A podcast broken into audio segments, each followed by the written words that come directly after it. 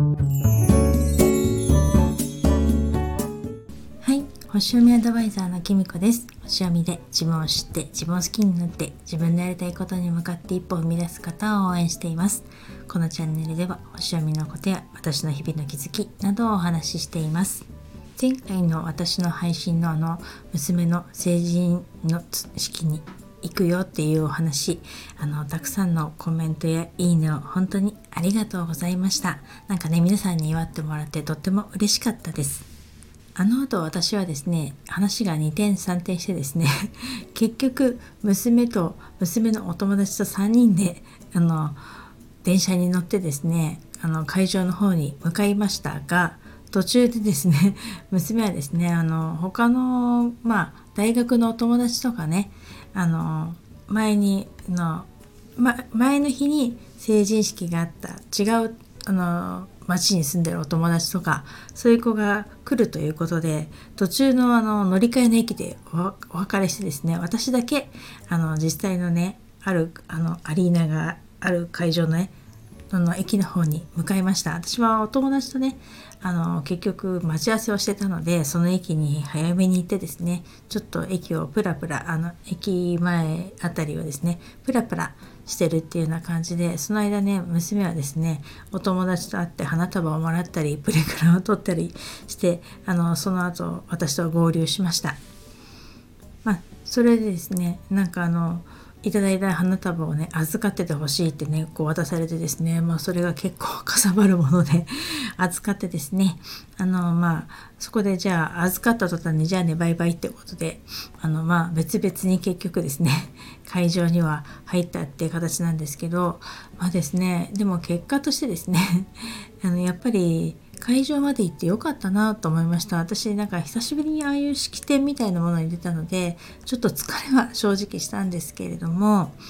あのやっぱりね私あの小中と学校の役員やってたのでやっぱり子どもたちにこう日々接することってすごく多くてで特にですねうちの子どもたちの小学校ってまあ大体ね小学校は1クラス多かったら2クラスしかないような本当にちっちゃな学校で中学校もね3クラスか4クラスぐらいしか1学年がないような学校だったんですね。なのでですねほぼほぼ子どもたちの顔とか名前とか知って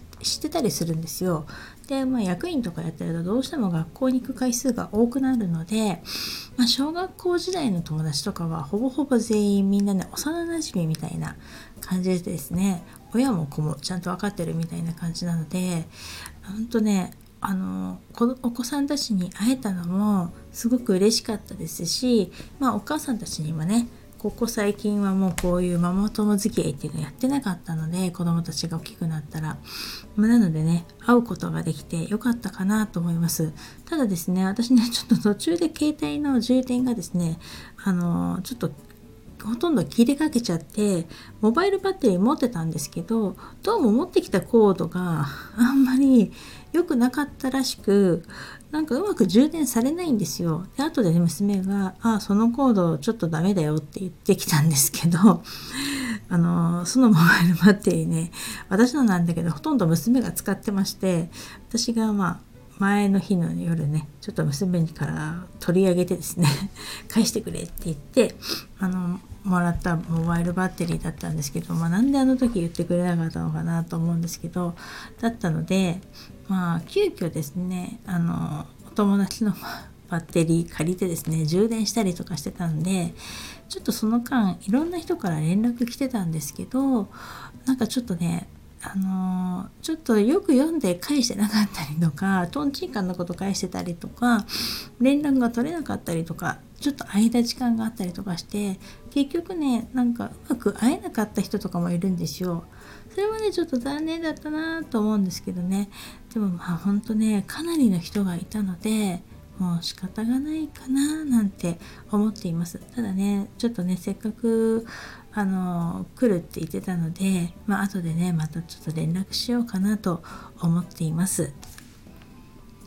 まあ、それでね久しぶりにママ友たちっていうかいわゆる同世代の子供のいるお母さんっていうのにね会ってですねまあ私もですね日頃の娘のわがままっぷりとかね傍若無人ぶぶ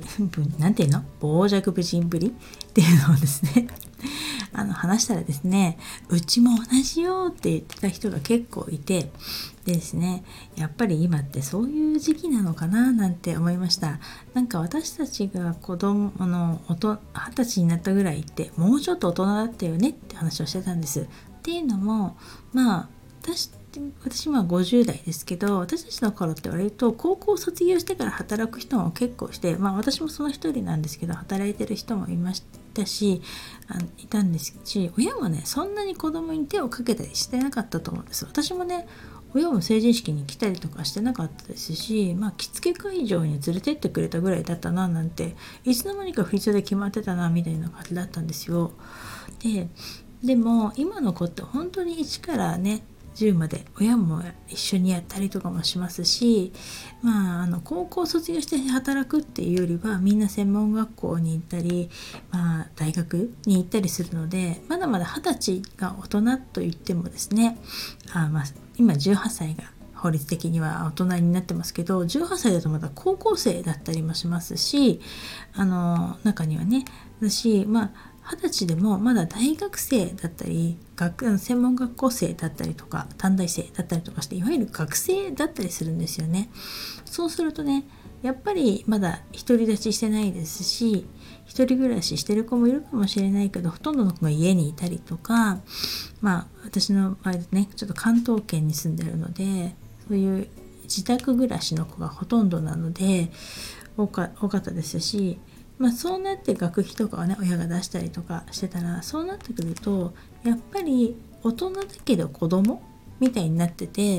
やっぱりそこがねやっぱり甘やかしてる原因の一つかななんて中途半端にお金と権利だけ持ってるんだけど実際あのやることはできないみたいな感じでママ友の中では話がまとまりました。だからねまあちょっと内心ほっとしたんですけれどもでもこの成人の日を迎えたっていうことでもうここで私の子育ては卒業だなと思ってですねこれからは本当にあの大人大人というのであれば最後まで1から10まで自分でやりきりなさいっていうことね最後の自分で後始末は自分でやりなさいっていうことですかね強く私は言っていこうというふうにですね今日思いました。ということであのこんな感じでですね。私の成人の日娘の成人の日は終わることになりました。最後までですね長々と私の話を聞いてくださり本当にありがとうございました。なんかあの今ちょうどね月がですねあの伊手座に入ったところでまああの